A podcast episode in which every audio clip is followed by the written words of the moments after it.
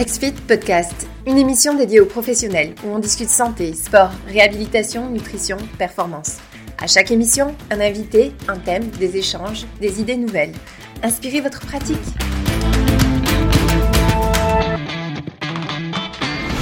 Bonjour à tous, euh, bonjour à tous et merci de vous être joints euh, à ce webinaire sous le thème, euh, ben, pas sous le thème, mais sous le type d'une table ronde où est-ce que donc on va pouvoir échanger avec plusieurs personnes donc, on va parler aujourd'hui de la trêve hivernale euh, et je dirais même avec un, cocktail d'intervenants aussi euh, important et aussi euh, diversifié et pertinent.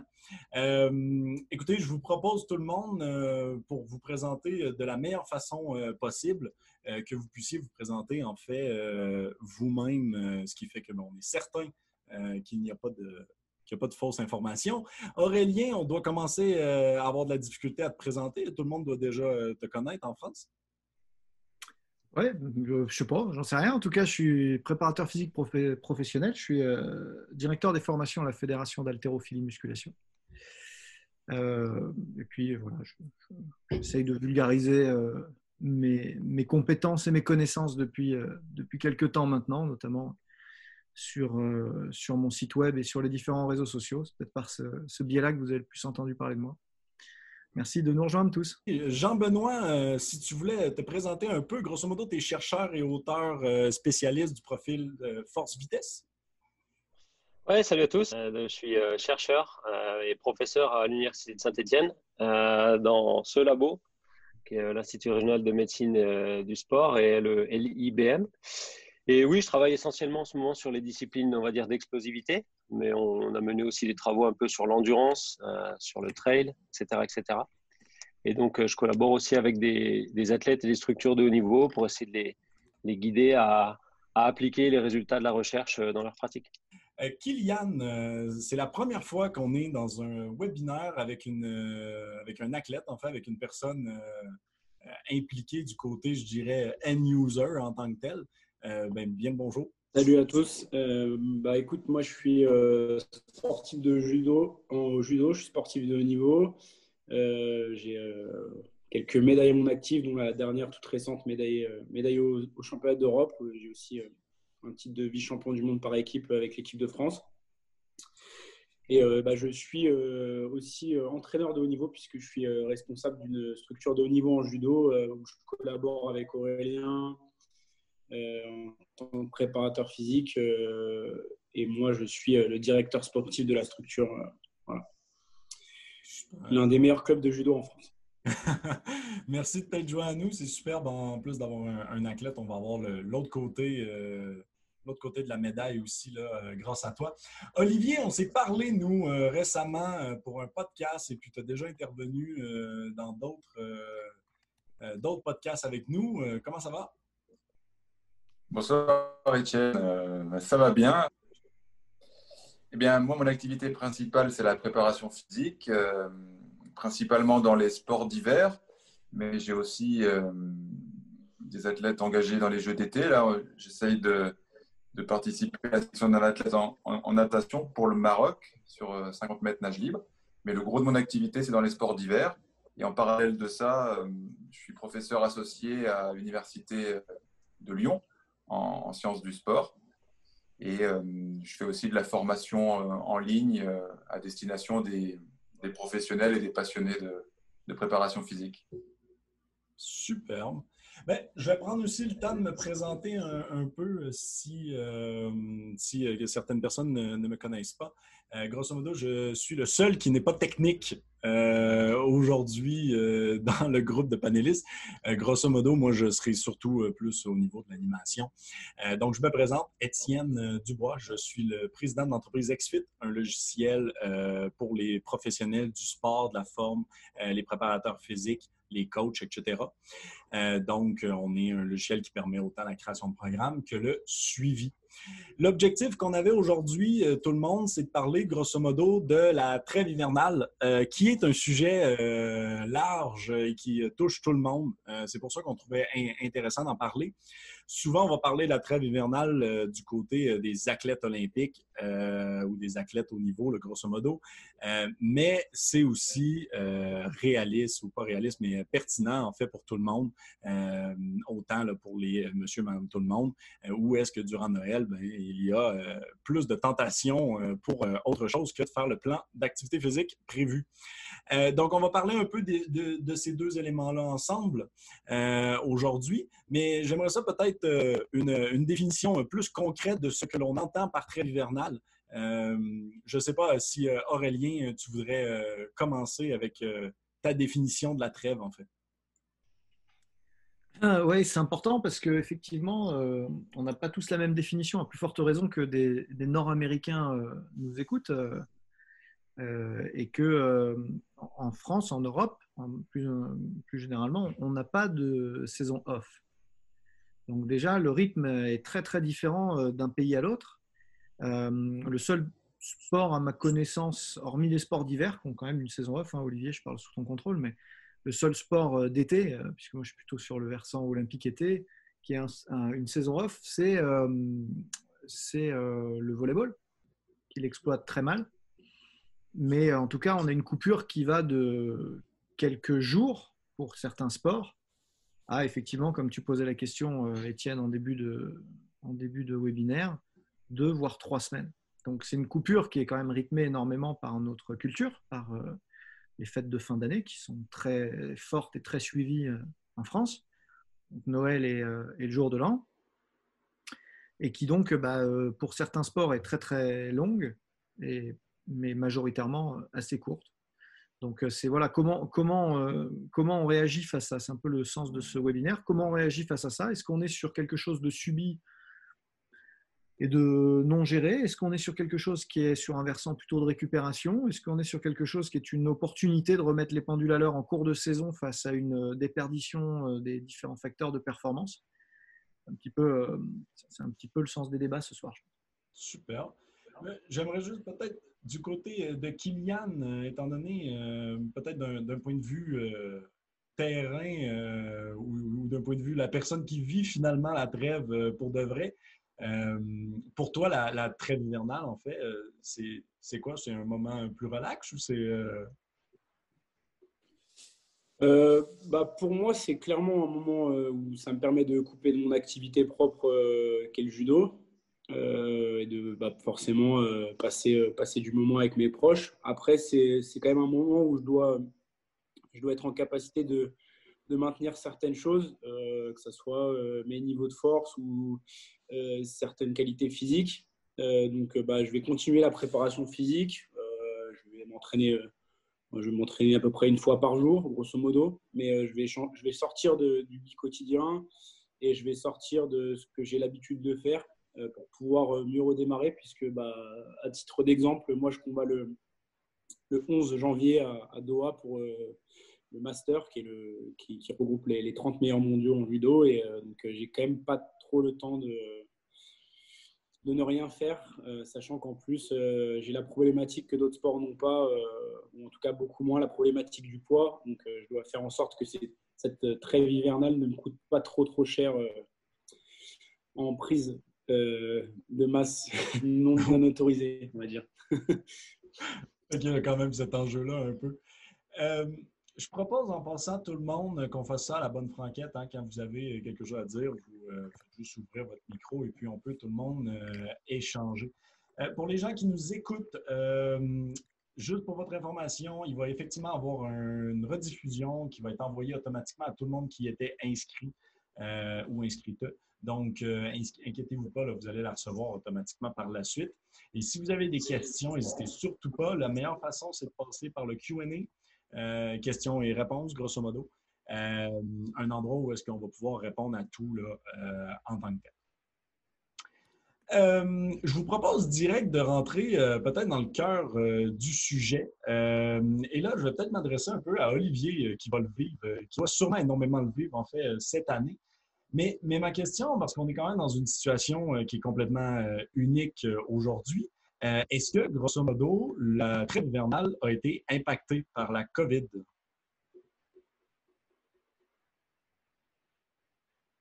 Olivier? Alors, vas-y. Oui, je t'entends très bien. nous, en ce qui nous concerne, dans le sport professionnel et dans le sport de haut niveau, on a quand même eu la chance, et surtout dans les sports d'hiver, de pouvoir jusqu'à maintenant nous entraîner à peu près correctement et dans des bonnes conditions. Ceci étant, ce qui a l'air de se dessiner, c'est plutôt nous un problème sur le calendrier des compétitions. Tu vois, on a déjà eu euh, certaines euh, coupes du monde qui ont été euh, annulées, d'autres décalées. Pour l'instant, l'entraînement se passe bien, mais le calendrier des compétitions risque de se complexifier avec les mois 2021, on va dire. Oui, puis surtout, euh, on n'a pas de boule de cristal, mais avec les fêtes de Noël, euh, ça se peut que la situation euh, à l'international évolue quand même rapidement.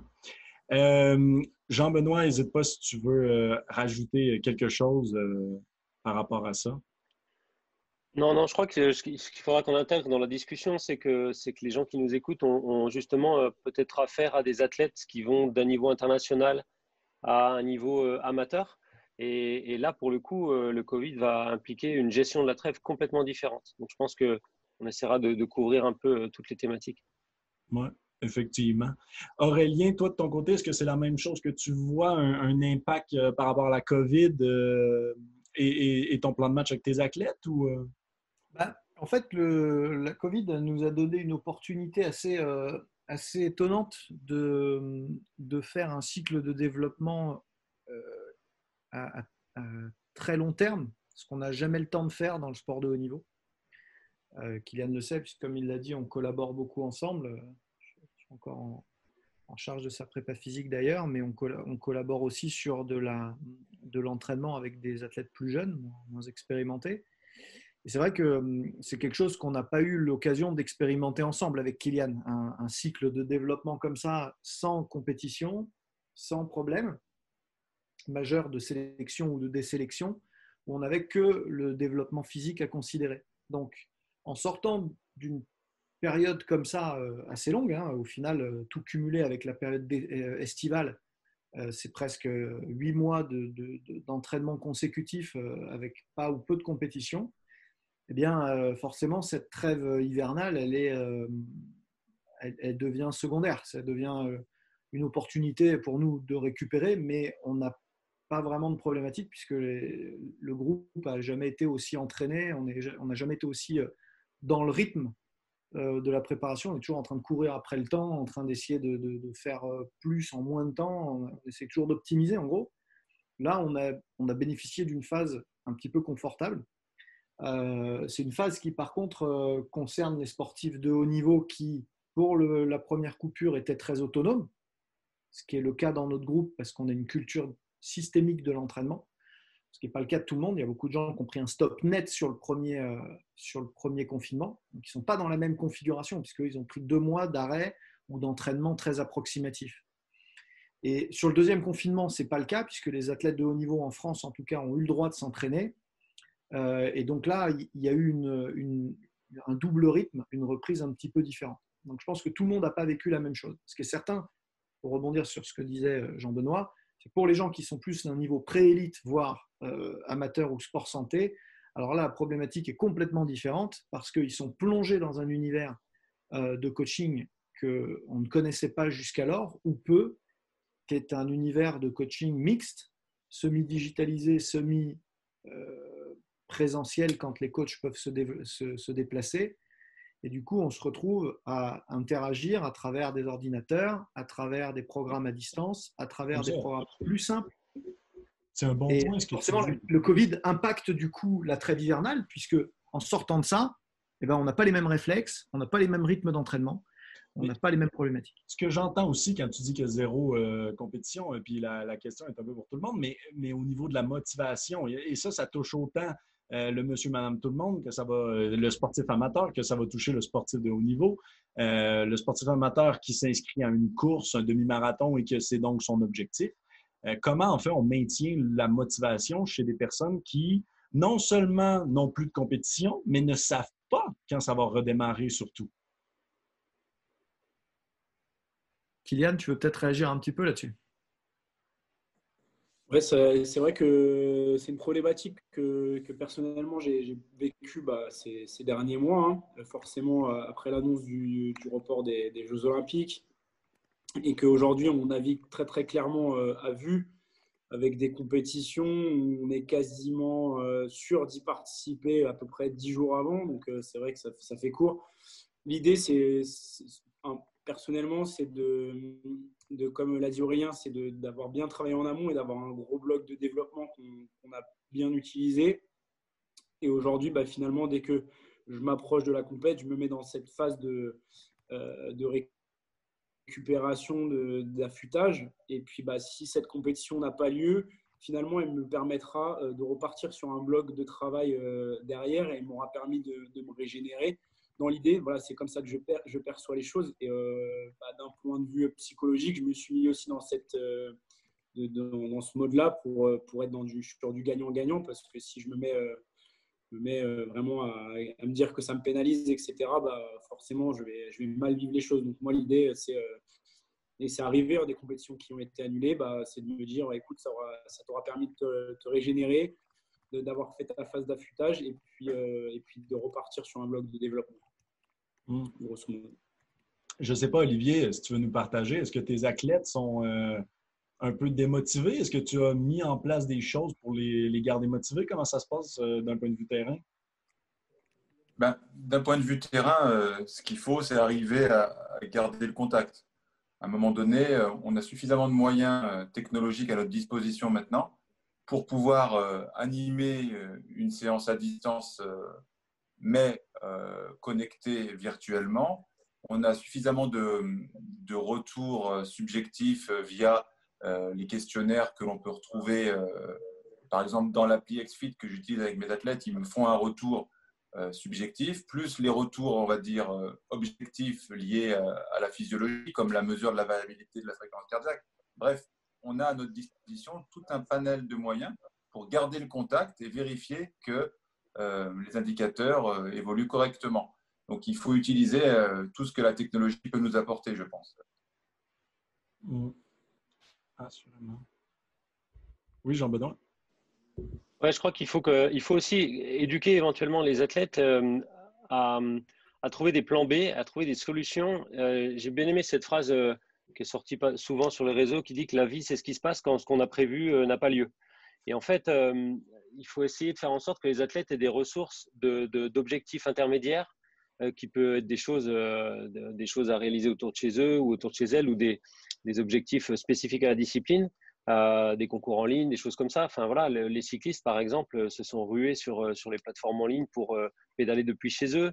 il y a eu des championnats du monde de, de, cyclisme en ligne, etc., etc. Donc il faut essayer de faire en sorte que, quand l'athlète n'a pas ce qu'il avait prévu d'avoir, ce soit pas non plus l'effondrement total, quoi. Qu'il y, ait des, ressources euh, euh, mobilisables, pas de façon réflexe, mais de façon euh, quasiment anticipée.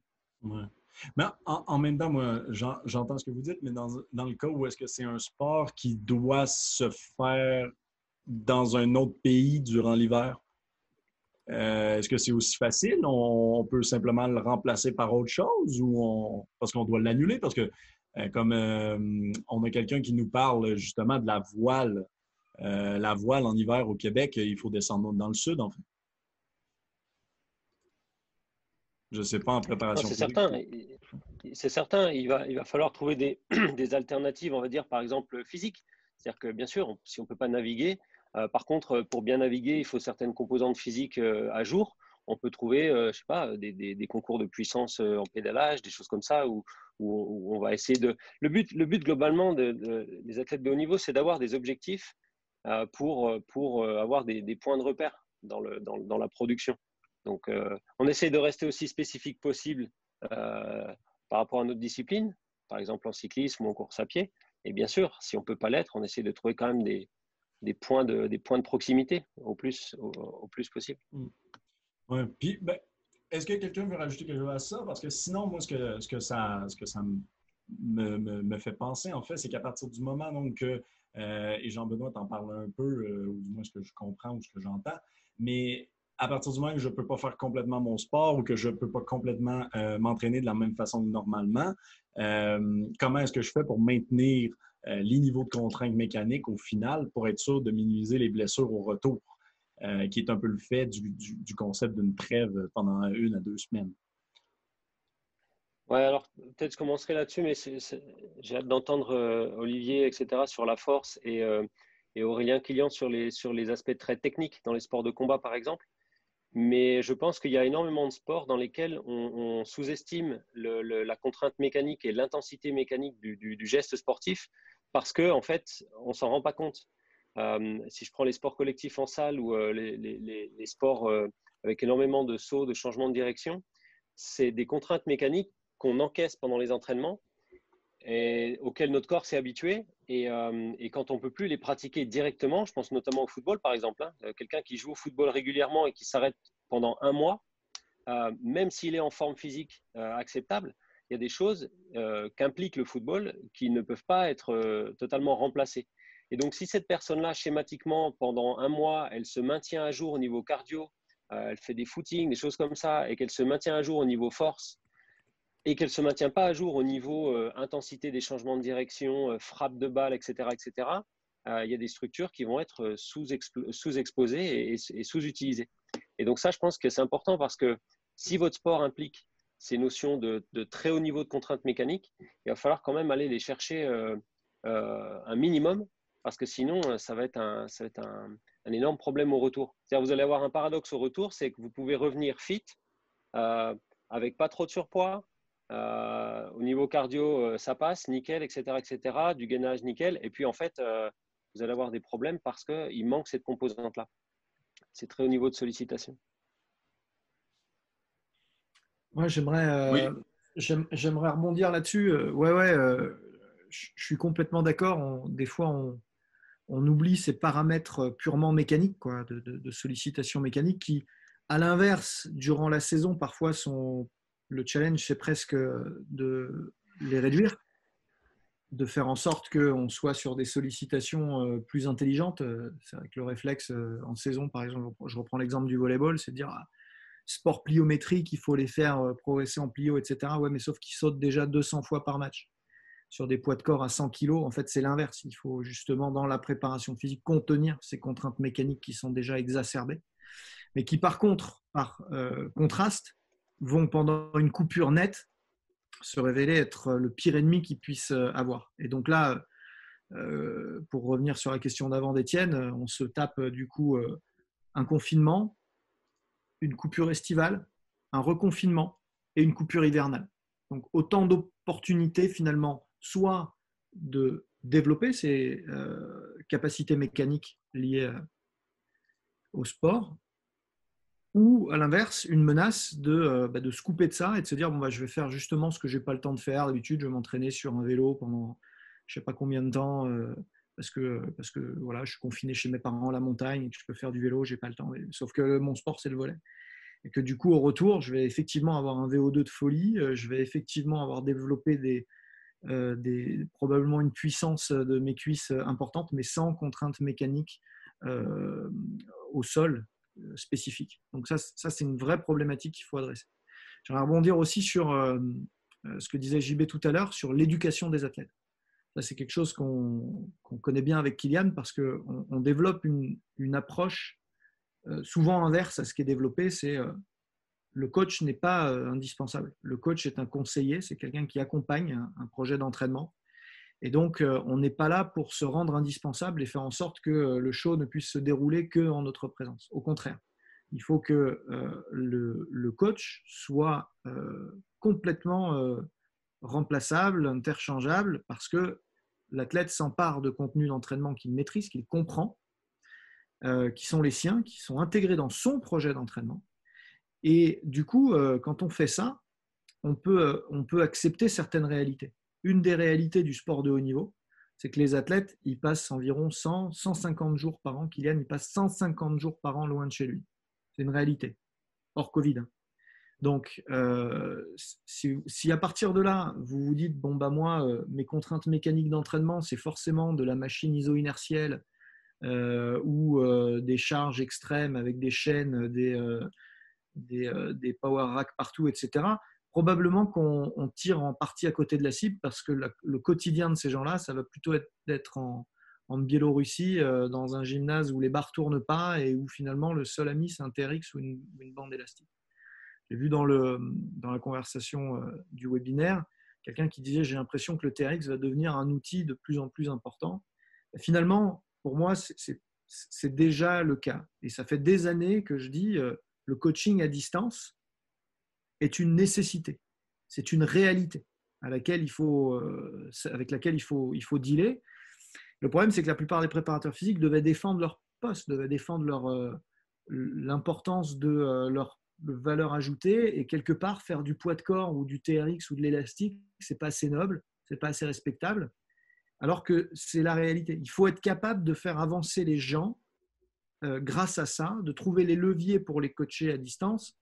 Euh, je pense qu'évidemment, des plateformes comme XFIT aujourd'hui vont permettre de, maintenir le contact et de maintenir le suivi de la charge de manière plus précise. Mais au cœur de tout ça, ce qui fait vraiment la différence, c'est l'éducation qu'on aura donnée à nos athlètes. Ce qui nous a posé zéro problème avec Kylian, avec le groupe qu'on a. Alors évidemment, Kylian, lui, zéro problème. Mais même avec les jeunes, euh, en 48 heures, c'était réglé. Ils sont passés prendre un kettlebell pour les rares qui n'en avaient pas à la salle. Ils ont disparu chez eux dans la France entière. Je vais même dire dans l'Europe entière, puisque c'est vrai aussi avec mes golfeurs, avec mes pilotes, euh, avec euh, mes champions d'escalade, etc. Et, et, le show a continué à tourner exactement comme si on avait été en vacances, en grandes vacances d'été. Et, pour moi, la réussite du projet d'entraînement, elle est là. Olivier Oui, euh, je peux essayer de donner aussi euh, un conseil euh, aux gens qui nous écoutent, qui ont peut-être effectivement à disposition moins de moyens ou moins d'engagement de la part de, leurs athlètes ou d'eux-mêmes. Pour maintenir les niveaux de contact mécanique, une bonne stratégie peut consister en, situation de confinement ou en situation de trêve hivernale à multiplier euh, la fréquence des stimuli, mais à limiter euh, énormément leur volume, leur durée. En clair, c'est de faire euh, subir à l'organisme des, stress d'entraînement plus souvent, mais moins longtemps. C'est-à-dire que s'entraîner, faire deux mini-séances par jour, espacées de 4 à 6 heures, au lieu d'en faire une plus grosse qu'on ne peut pas faire parce qu'on n'a pas accès aux infrastructures ni à, l'ambiance générale qui te permet de faire une grosse séance, et eh ben, de payer euh, les grosses séquences en unités plus petites, mais augmenter la fréquence. Et ça, c'est une bonne façon de maintenir les contraintes mécaniques tout en, étant dans une situation réelle quoi, de, de trêve hivernale ou de confinement. Et je voudrais juste rajouter un truc à ça, Olivier, et je suis complètement d'accord, et notamment parce que la dépense énergétique de, la, de base de la vie de tous les jours en situation de confinement, elle est plus faible par la force des choses que la dépense énergétique euh, classique. Et donc, ça veut dire que euh, si on a de la dépense énergétique euh, plus régulière et plus souvent, on va maintenir ce métabolisme un peu élevé et on va faire d'une pierre deux coups. C'est-à-dire, on va maintenir une sollicitation mécanique et on va éventuellement euh, euh, lutter contre l'inactivité. Ça, c'est un énorme problème. Hein. Quand on s'entraîne tous les deux jours et que par ailleurs, on a une vie normale, euh, parfois sédentaire, mais enfin normale avec de l'activité, c'est pas la même chose que quand on s'entraîne tous les deux jours et que entre, on fait pas grand chose. On marche plus, on sort plus, etc., etc. Donc ça, c'est fondamental, je pense. Moi, je voulais euh, rajouter un, petit truc par rapport à toutes ces contraintes. Euh, nous, dans notre discipline, forcément, on a, beaucoup de, phases de, combat, d'affrontement avec euh, des partenaires, des adversaires. Donc, et, on se retrouve dans d'autres disciplines où il y a beaucoup de sparring, très difficile à, retrouver en, situation.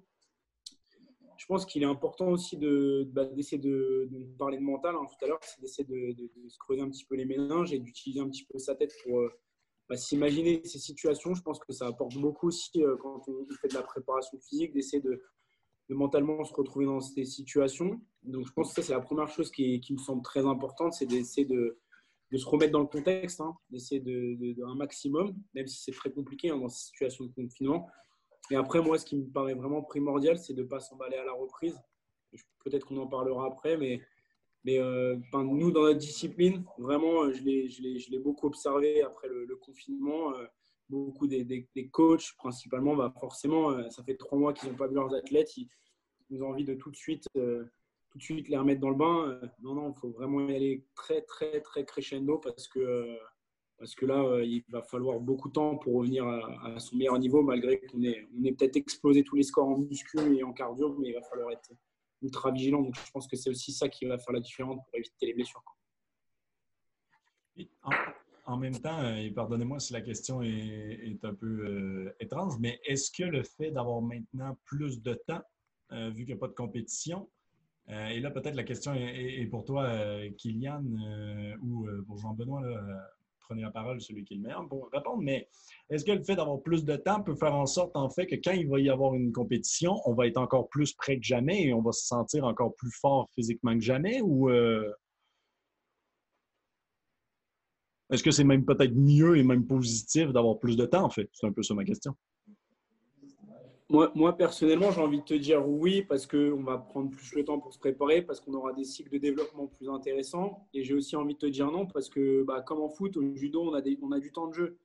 On a du temps de jeu et, euh, retrouver ces intensités, bah, malgré le fait que j'ai une opposition qui est très très forte en France, avec des groupes d'entraînement très intéressants, euh, je retrouverai jamais cette intensité de, la compétition où euh, je vais prendre un étranger, où je vais me retrouver dans une phase où finalement sur une journée, je vais euh, peut-être passer 40 à 45 minutes en phase de, combat pour aller atteindre la finale.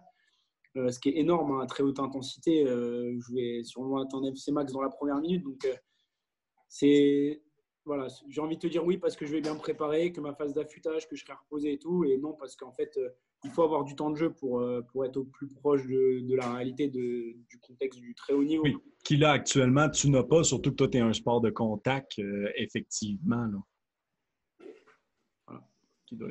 par, exemple, nous, par exemple, avec le club, ce qu'on a mis en place bah, pour essayer de retrouver ces contraintes, même si c'est encore un petit peu différent parce que c'est des. Euh, euh, c'est pas exactement les mêmes contraintes, étant donné qu'il bah, n'y a pas cette pression finalement de la défaite, de la médaille, du risque. Mais on a mis en place des, des combats arbitrés, des test matchs qui, vont, qui vont nous permettre de mettre quand même dans un certain contexte nos athlètes. Et vous avez le droit, malgré la COVID, euh, à la proximité ou... Euh? Oui, pour les athlètes de haut niveau, c'est possible. OK. OK, super. Dans, dans le cas euh, où est-ce que ça ne serait pas permis, est-ce qu'on aurait d'autres façons de maintenir ces contraintes-là ou. Est-ce qu'il y aurait moyen de trouver des façons ou non? C'est complètement impossible dans le cas où est-ce que le contact, parce que je pense qu'il y a du monde qui nous écoute autant du Québec que, que, de la France, que, que, des, que, de la Belgique et de la Suisse on a-tu donc des solutions dans un contexte où est-ce qu'il n'y a pas cette permission unique euh, pour les de haut niveau, ou du moins aussi, euh, comme on fait pour maintenir aux gens qui ne sont pas des athlètes de haut niveau? C'est le, retour, c'est le retour de la PPG, c'est-à-dire que très concrètement, il y a des problématiques qui sont, euh, qui sont transversales. C'est-à-dire que si à la fin, qu'est-ce qu'on cherche à faire? Si, D'un point de vue purement des contraintes mécaniques, hein, je déborde pas sur les problématiques métaboliques, mais si le but du jeu, c'est simplement de maintenir une euh, composante élastique, une réactivité euh, tendinomusculaire, euh, une mise en tension, ben, on sait produire de la contraction excentrique, on sait produire de la contraction pliométrique. On n'a pas besoin de matériel pour ça. si on prend l'habitude de travailler sur des, des sautillements, des reprises d'appui, des changements de, des transferts de poids de corps dynamiques, si, euh, si on prend le temps de travailler avec des tempos et, des, et marquer le temps excentrique sur euh, des mouvements même très simples, hein, de pompe, de traction ou de, euh, de squat, eh ben, on, on, arrive à maintenir, voire à développer, pour certaines personnes qui n'avaient pas forcément conscience de ça, des aptitudes mécaniques propices à une sortie efficace de confinement ou de trêve. On reçoit une question d'Alexandre euh, qui me semble euh, propice dans le contexte de, la discussion. Euh, est-ce qu'il y a des situations de CODS, là, codes planifiés, suffisent à maintenir les contraintes mécaniques spécifiques à un sport d'intérieur? Ben, moi, j'ai envie de dire que en fait, c'est mieux que rien. globalement, je pense que dans certaines conditions, ça peut être suffisant à maintenir une forme de, sollicitation. c'est-à-dire les, changements de direction planifiés. De toute façon, quasiment hors, du, hors, de l'incertitude du sport en lui-même, des changements de direction non planifiés comme ça, de façon isolée chez soi ou avec un coach, c'est pas facile à mettre en place. Donc j'ai envie de dire que ça remplacera jamais la situation réelle, mais je pense que c'est un bon. il faut pas l'enlever pour cette raison-là. C'est-à-dire souvent les gens ont la mauvaise réflexion de dire si ça n'atteint pas la spécificité parfaite de mon sport, alors ça sert à rien. Non, ça sert pas à rien. Ça sert à, maintenir au minimum des qualités en place. Ça, ne remplacera jamais la stimulation réelle, mais ça permettra de ne pas trop s'en éloigner, on va dire. Est-ce que quelqu'un veut renchérir? Sinon, on pourrait passer euh, à un point euh, qu'on a parlé euh, rapidement tout à l'heure, ceux qui étaient dans notre chambre, mais les paramètres force-vitesse, grosso modo. Je ne sais pas, Aurélien, là, ce, que, ce que tu as à dire par rapport aux paramètres force-vitesse durant la trêve hivernale. C'est toujours, c'est toujours une problématique, surtout dans les sports d'explosivité. Euh, on, sait que, quand on travaille dans le sport professionnel ou même dans, l'amateur à haute fréquence, on a eu une phase de développement en début de saison progressive, voire même pendant, la coupure estivale, on a pu développer un petit peu les paramètres euh, de force et de vitesse, donc les indicateurs de puissance ou euh, les niveaux de force maximale ou de vitesse absolue. Et euh, on sait qu'après, on va plus avoir le temps de développer euh, de manière, euh, manière optimale. En général, on va répéter les matchs toutes les semaines dans les sports co, voire deux fois par semaine dans le haut niveau. même, en dehors des sports co, hein, hors Covid, si on prend le rythme de Kylian, il, combat quand même, il combat quand même très très régulièrement.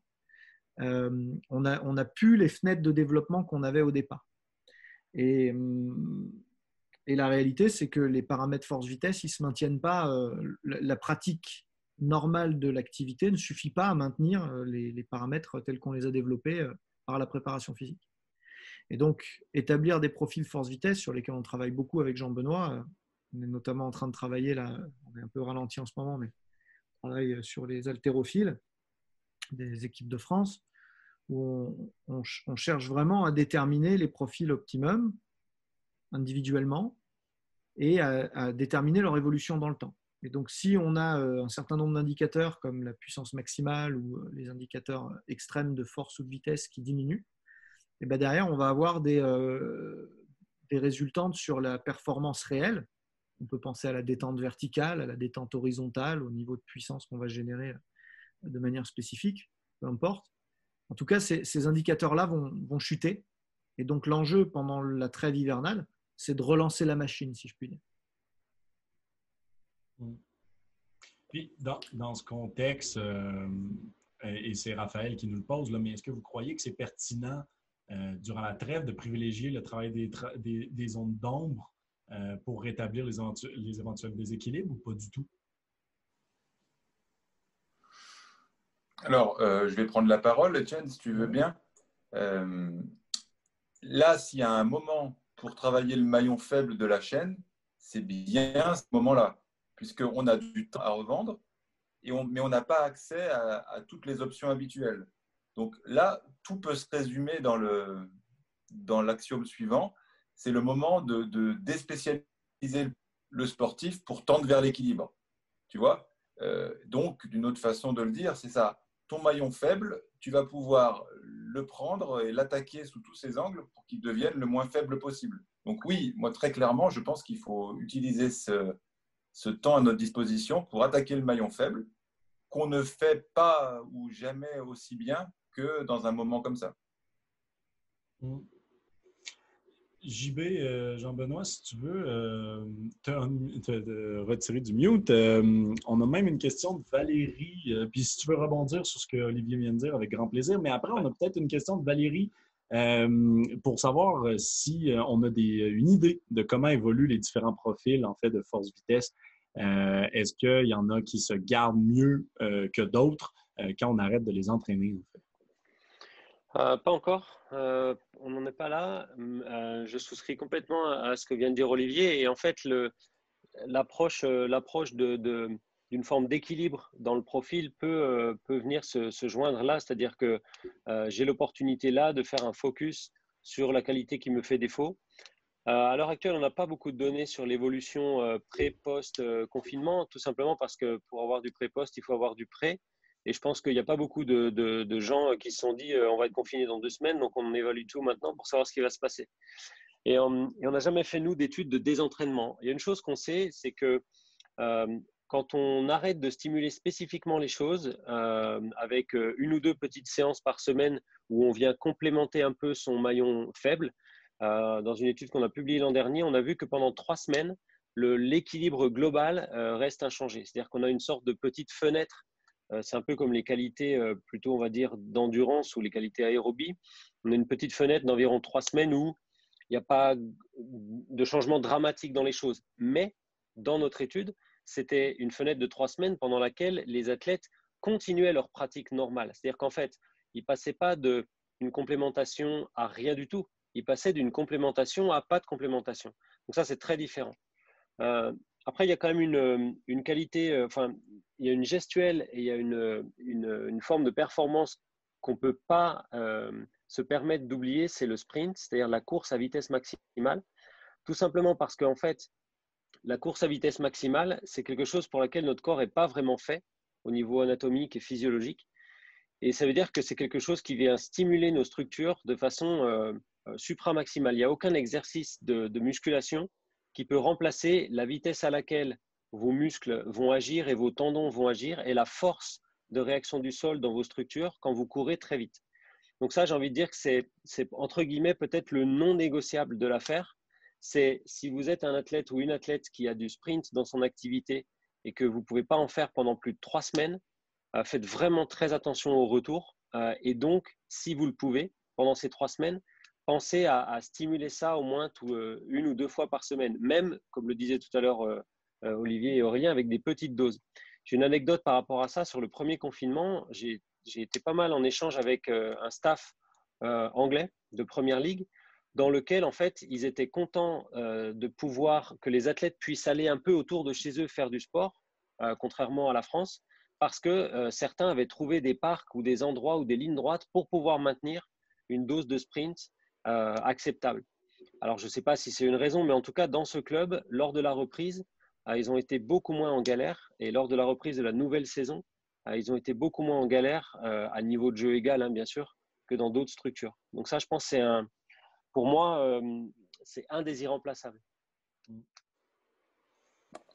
Après, on n'a pas de, statistiques scientifiquement euh, avérées sur les pertes des paramètres force-vitesse. Moi, je peux vous donner, si vous voulez, euh, mes stats de terrain. je trouve chez mes athlètes qu'on a une perte de force de 2 à 3% par semaine d'arrêt complet de l'entraînement. Euh, et ça jusqu'à un mois. C'est-à-dire qu'en gros, en un mois, tu peux perdre 10% de ta force si tu ne fais absolument rien, ce qui n'est pas notre, notre discussion. Et, euh, l'autre chose qui est, qui est très claire, je trouve, c'est que les paramètres de puissance ou d'explosivité euh, montent très vite, mais descendent très vite. C'est quelque chose qui fluctue assez rapidement. Donc, en clair, il ne faut pas se paniquer si on voit une sinusoïde apparaître assez fréquemment sur les paramètres force-vitesse parce que ça se réentraîne aussi vite que ça se désentraîne. Et dernier point qui est lié à mon expérience, c'est que plus tu mets du temps à développer les paramètres neuromusculaires, plus tu euh, évolues euh, step by step, plus les gains sont stables dans le temps. Voilà les, trois statistiques qui sont, qui sont sorties de mon côté. Ouais, ça fait beaucoup de sens. Euh, je suis ça ne m'étonne pas. Et en fait, le seul, euh, la seule problématique, entre guillemets, c'est quand la puissance ou la vitesse sont associées, comme en course, avec des, des, niveaux d'intensité euh, pour les tendons, etc., extrêmement élevés. Pareil pour les paramètres d'endurance. Quand on avait fait l'étude un peu de, des qualités physiques des joueurs de rugby à 7, puis on avait regardé un peu sur, sur plusieurs semaines de, tapering, c'est-à-dire d'affûtage, ce qui bouge vite ou pas, on avait exactement ce que vient de décrire Olivier et on avait une stabilité sur les trois semaines des qualités euh, aérobie en lien avec la répétition de sprint sur bicyclette. Donc ça veut dire que faut pas non plus s'exciter à fond par rapport au maintien ou pas d'une forme d'endurance globale. Euh, ça va pas dégringoler sur une semaine ou dix jours. Donc voilà, il faut vraiment essayer de placer de la priorité sur certaines qualités qui ont des cinétiques très rapides et puis peut-être accepter de, moins développer les autres parce qu'il y a une cinétique un peu plus lente. Quand vous me parlez, moi, de, perte ou de diminution de 10% et, tout ça, euh, ça me fait quand même penser, euh, grosso modo, à savoir si la trêve hivernale, c'est plus un enjeu de développement ou un enjeu de récupération. Euh, je ne sais pas si Kylian, tu veux rebondir sur, ce, sur ce point. D'ailleurs, avant de rebondir là-dessus, euh, Kix, j'aimerais juste que tu partages avec nous ton ressenti, toi, d'athlète de haut niveau. Évidemment, moi, je, je, connais les datas, donc je sais la réponse, mais je ne vais, je vais, pas je vais, pas, je vais pas euh, spoiler. Euh, quel, est ton, quel est ton ressenti, toi, par rapport à ça On va dire sur les deux, les deux dimensions, sur la dimension métabolique, endurance, puis sur la dimension plus neuromusculaire. ça a quel effet sur toi une trêve hivernale?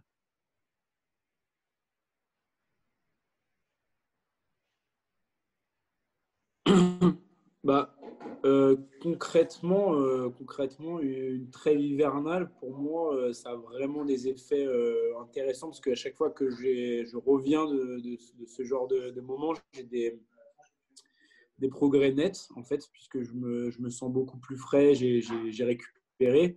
Après, c'est aussi parce que j'ai une charge d'entraînement quand même très importante tout au long de la, saison. Hein. moi, je travaille sur sur des planifs tout au long de la semaine. Donc, je ne suis pas comme beaucoup de mes collègues au judo qui travaillent sur 5 jours. Moi, je travaille sur, sur 7. Euh, je fais des, cycles beaucoup plus longs. Euh, donc, du coup, coup d'avoir, d'avoir ces moments, ces moments bah, ça me permet de, beaucoup progresser et de, revenir beaucoup plus frais. Après, c'est plus sur le. Par exemple, on a parlé tout à l'heure du, confinement. Moi, il y a des choses que, bah, comme vous disiez, j'ai travaillé des maillons faibles et euh, j'ai trouvé, vraiment beaucoup d'effets très intéressants. Notamment, moi, j'ai mis en, place un protocole de, travail de swing euh, très lourd, euh, de développement de la force. Et j'ai bon, pas de, data très très précise sur ça, mais c'est vrai que je me suis en, reprenant l'entraînement, je me suis senti beaucoup plus fort euh, et j'ai fait beaucoup d'exos euh, très globaux avec euh, le TRX notamment. Et j'ai ressenti énormément d'effets.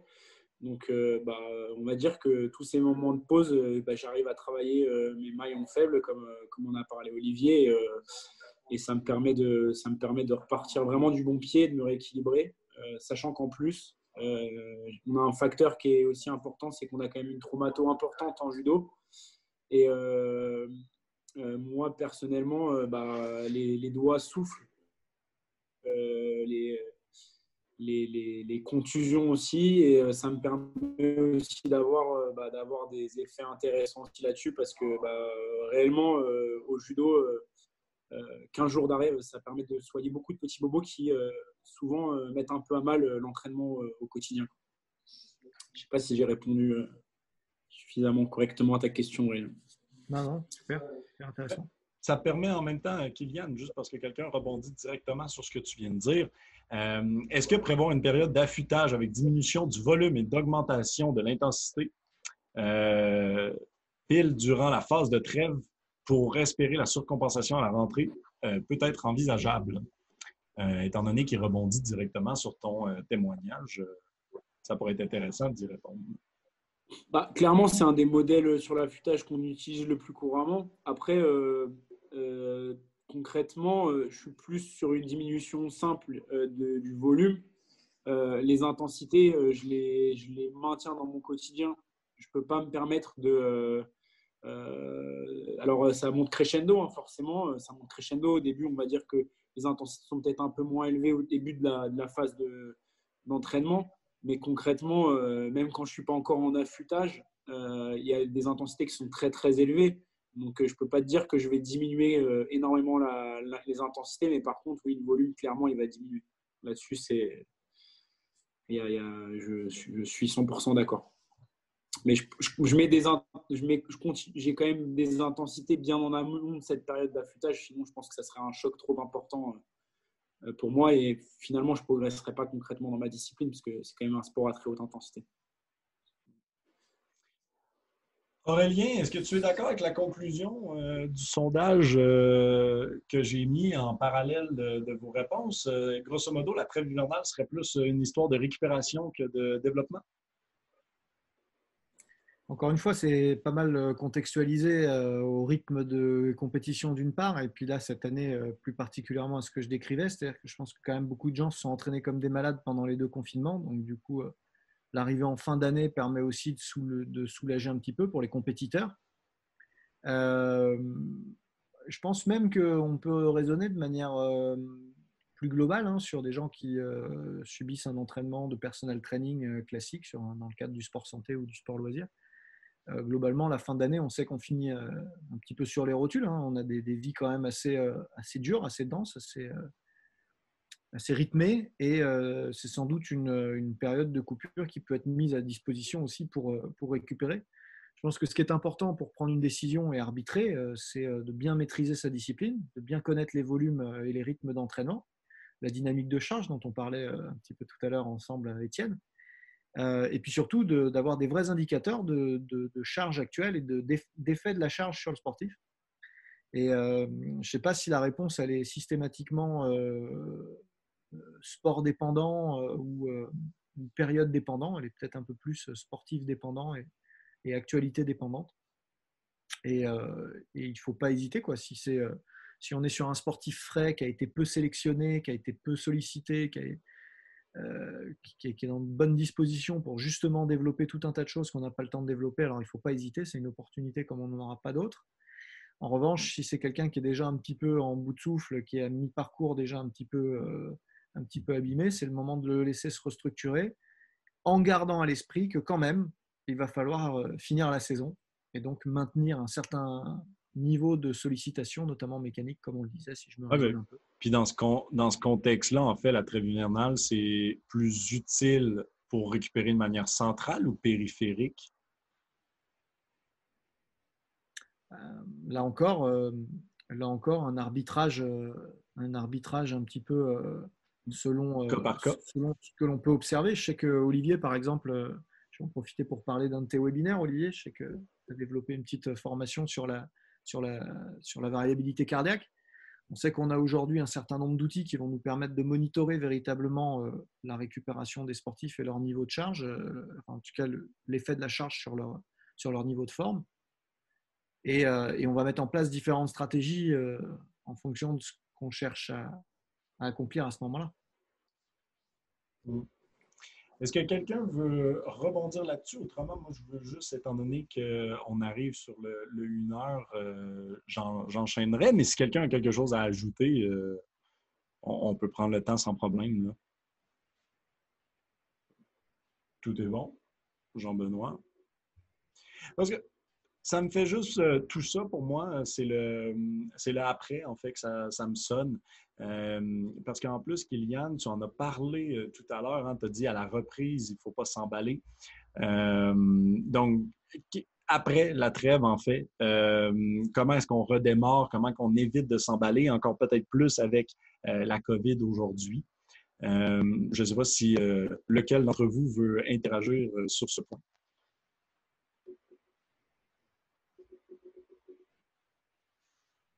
Kylian, est-ce que tu as Qu'est-ce que tu penses? Bah, bah, moi, personnellement, euh, vu que j'aurais fait, je vais faire quasiment que, que du non spécifique hein, pendant, pendant cette période.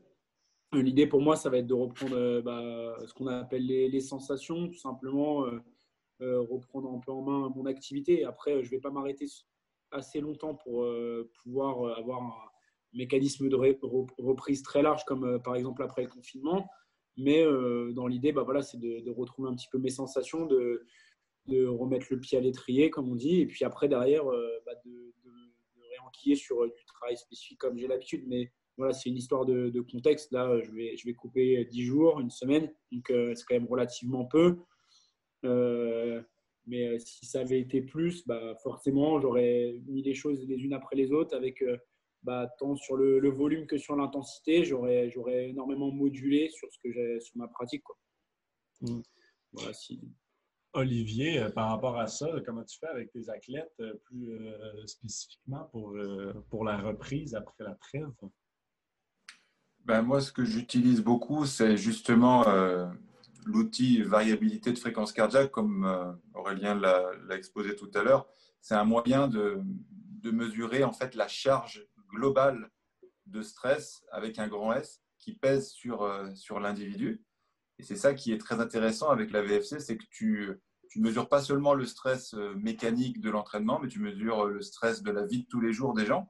Parce que finalement, l'organisme, il ne fait pas trop de distinguo entre le stress euh, de l'entraînement et le stress de ta vie privée. Et donc, avec des outils-là globaux, tu arrives à, vraiment monitorer euh, l'après-trêve pour euh, respecter en fait les équilibres du, système nerveux. Donc ça, c'est une chose. Et l'autre chose, il ne faut pas tomber dans le, le tout monitoring, on va dire.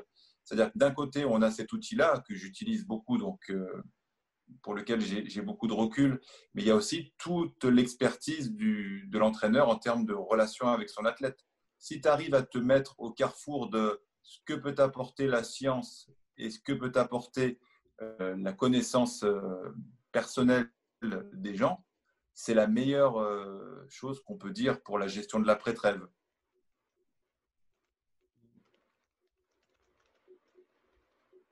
Jean-Benoît, est-ce que tu veux renchérir sur ça euh, par rapport à d'un point de vue plus ouais, euh, je, pense sur les aspects, euh, sur les aspects très haute intensité, etc., etc. la, règle d'or, c'est de, de, de, s'empêcher d'essayer de rattraper le temps perdu en augmentant le volume. C'est-à-dire qu'à un moment donné, soit, les objectifs d'après-trêve étaient connus avant, et donc il y a eu une planification qui, qui permet de les, gérer correctement, euh, soit euh, il faut revoir ses objectifs. C'est-à-dire que euh, l'idée, c'est ça, c'est de, se remettre progressivement, d'autant plus progressivement qu'on a coupé un peu la stimulation. Genre, le cas de figure vraiment problématique, c'est des gens, par exemple, en basketball, en football, en rugby, qui vont avoir un, retour à la pratique, entre guillemets, précipité. Par exemple, dans les ligues amateurs, hein, même un haut niveau amateur, la reprise des championnats, c'est une reprise administrative très souvent. Et c'est une reprise qui tient pas compte euh, de la physiologie. Euh, là, il faut que les entraîneurs et les athlètes eux-mêmes euh, prennent en compte la physiologie. Alors, c'est plus facile à dire qu'à faire, hein, bien sûr, mais je pense qu'il faut garder ce, frein moteur en tête et ne pas oublier que c'est pas parce que votre corps est fit et bien au niveau cardio qu'il est bien et qu'il est prêt au niveau mécanique, et au niveau tendineux et au niveau musculaire. c'est là qu'on a les, mauvaises surprises, entre guillemets.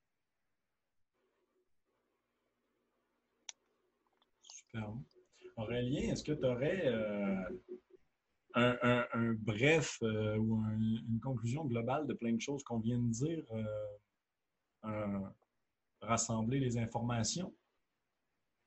Oui, ben, cibler cette, cette période, je crois que ce qu'on se dit, c'est que c'est une période un peu charnière, qui est mutante, hein, qui est à géométrie variable, qui doit être ajustée selon les individus, selon les sports et selon les contextes et que la clé, encore une fois, c'est de savoir ce qu'on fait et pourquoi on le fait.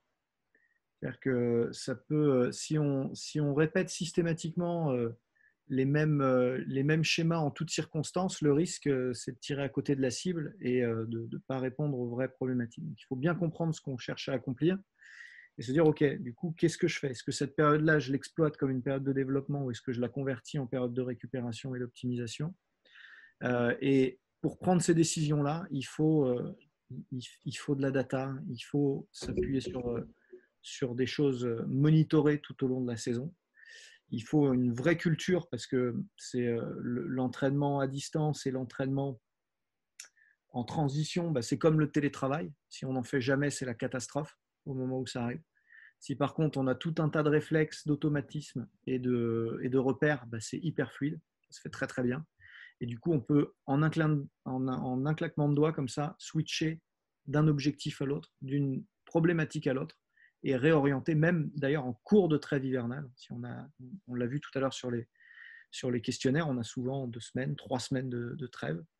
Euh, ça arrive. Et eh ben, rien ne nous empêche de faire une partie de la trêve sur une des problématiques qu'on a évoquées, une autre sur, sur, sur, le, sur l'autre problématique. Donc, Vraiment, je pense qu'il faut euh, s'armer d'objectivisation pour prendre des décisions euh, rationnelles euh, et, toujours sans émotion, quoi, au juste contour des besoins actuels. Quoi. on ne cherche pas à valider une méthode, on cherche à prendre des décisions objectives en fonction de ce qu'on cherche à accomplir. Euh, on pourrait prendre quelques questions et qui, qui, prendre la personne qui, qui est la meilleure pour y répondre. Moi, en tout cas, il y, a, celle de Baptiste qui m'intéresse quand même. comment est-ce qu'on passe en fait d'une longue période sans entraînement, qui est la période qu'on vit actuellement, à une période où est-ce qu'il va y avoir un entraînement, euh, de façon très récurrente, deux fois semaine. Euh, comment qu'on passe de l'un à l'autre sans blessure, en fait, entraînement? Ben, en fait, on revient toujours à cette question d'éducation des athlètes. Ça veut dire que, en fait, si l'entraîneur ou le préparateur physique, lui, n'a pas de session à gérer, euh, ça ne veut pas dire que les athlètes, eux, les joueurs, les joueuses, n'ont pas des stimulations. Et en fait, le cœur du problème, c'est là on ne passe pas sans, problème de, quasiment rien à deux entraînements semaine, clairement. Euh, là, euh, c'est gros danger. Par contre, euh, on peut anticiper ça. Et j'ai vu aussi une autre question en, parcourant le chat, combien d'expositions de, sprint par semaine on doit se... On doit se... Pour moi, l'idée, c'est d'avoir au moins, si c'est votre sport, si vous êtes en football, rugby, basket, handball, des sports de course à haute intensité, il faut que deux fois par semaine euh, ou trois fois par semaine avec une petite dose. Donc là, on est bien d'accord, hein, ce n'est pas une séance de deux heures où vous allez faire 200 euh, mètres à haute vitesse. Hein. Mais euh, il faut que, en fait, il faut que tous les deux jours, il y ait une situation, pas forcément beaucoup, hein, trois côtes par-ci, des accélérations, enfin, dans lesquelles vous, allez chercher de la vitesse maximale. Je pense que ça peut être très négatif de, se dire, ben voilà, une fois par semaine, je vais faire une grosse séance de sprint et rien entre les, rien entre les deux. C'est-à-dire que c'est encore une fois, quand vous êtes un joueur de football et que vous avez deux entraînements semaine plus un match, euh, ça vous fait trois stimulations assez intenses de cette qualité-là. Euh, donc c'est sûr qu'il faut essayer d'au moins maintenir ce, petit niveau-là. quand on dit maintenir un niveau, euh, il y a une, question de, Valentin. Est-ce qu'on doit prévoir en fait une batterie de tests spécifique lors de la rentrée pour faire un bilan de l'athlète? Euh, comment est-ce que euh, vous, prenez ça? De quel côté est-ce que vous prenez ça, les tests physiques et puis les, batteries de tests? Je peux prendre la parole si tu veux, Étienne. Ben oui. Euh, je pense que c'est une erreur assez répandue chez nos étudiants et chez les jeunes entraîneurs de vouloir systématiquement, le jour 1 de la reprise de, de, quoi que ce soit, de vouloir tout tester pour pouvoir dire un mois plus tard ou deux mois plus tard, regardez comme j'ai progressé. Non, je pense que c'est euh, un mauvais raisonnement. Tester les athlètes qui reprennent, c'est à la fois inutile parce qu'ils vont progresser juste parce qu'ils vont être exposés à, de l'entraînement. Non seulement c'est inutile, mais en plus c'est risqué parce que tu passes de j'ai pas fait grand chose à je teste quelqu'un. Et qui dit tester quelqu'un, pour peu qu'il ait un, semblant de compétitivité, euh, il va y mettre de l'intensité. Donc, euh, moi, ce que je conseille, c'est de surtout pas tester l'athlète au retour d'une trêve, mais bien 15 jours, 3 semaines après. Et euh, on n'a pas besoin aussi de tester l'athlète pour savoir qu'il progresse. Tu vois, si par exemple tu faisais des séries de 10 à 100 kg en semaine 1 et que tu fais des séries de 10 à 105 kg semaine 3, pas besoin de tester ta force pour savoir euh, que tu as progressé. à un moment donné, euh, l'évaluation, elle peut se faire tout simplement par l'observation du carnet d'entraînement. Ah, puis Jean-Benoît semble complètement d'accord avec ça. Est-ce que tu veux rebondir ou euh? non, non, c'était comme les tests de pré-saison. Euh, en plus, il y a certains tests qui, par définition, nécessitent un niveau d'adaptation et d'engagement maximal, puisqu'on teste des capacités maximales. Donc, ça n'a quasiment pas de sens de les mettre en place avant une certaine période. Ça peut même être négatif, mmh. puisque au-delà du risque de blessure, ça peut renvoyer une image de son état à l'athlète qui n'est pas euh, réaliste, juste parce qu'il n'y euh, a pas mm. l'engagement nécessaire dans le test. Quoi. Mm. Merci beaucoup euh, d'avoir participé à cette table ronde. autant ben, vous tous, Aurélien, Olivier, Jean-Benoît et Kylian, autant tout le monde qui nous écoute. Euh, écoutez, on aurait, je crois, en tout cas, on aurait pu en parler pendant euh, trois heures et demie sans problème, et puis on aurait toujours trouvé du contenu à dire. Dans, dans, tous les cas, effectivement, désolé pour ceux que nous n'aurons pas pu répondre à toutes les questions. je vous réfère vraiment aux formations de Olivier Aurélien euh, je vous réfère vraiment au compte Twitter, euh, Instagram de tout le monde que je vous ai présenté. On va republier ça sur notre page Facebook pour être sûr que tout euh, est disponible pour tout le monde. Mais je vous réfère vers là, pour pousser plus loin la réflexion. En attendant, eh bien, je vous souhaite bon temps des fêtes à tous. On est quand même à deux jours de Noël. Donc, bon temps des fêtes à tout le monde. Puis, merci d'avoir participé.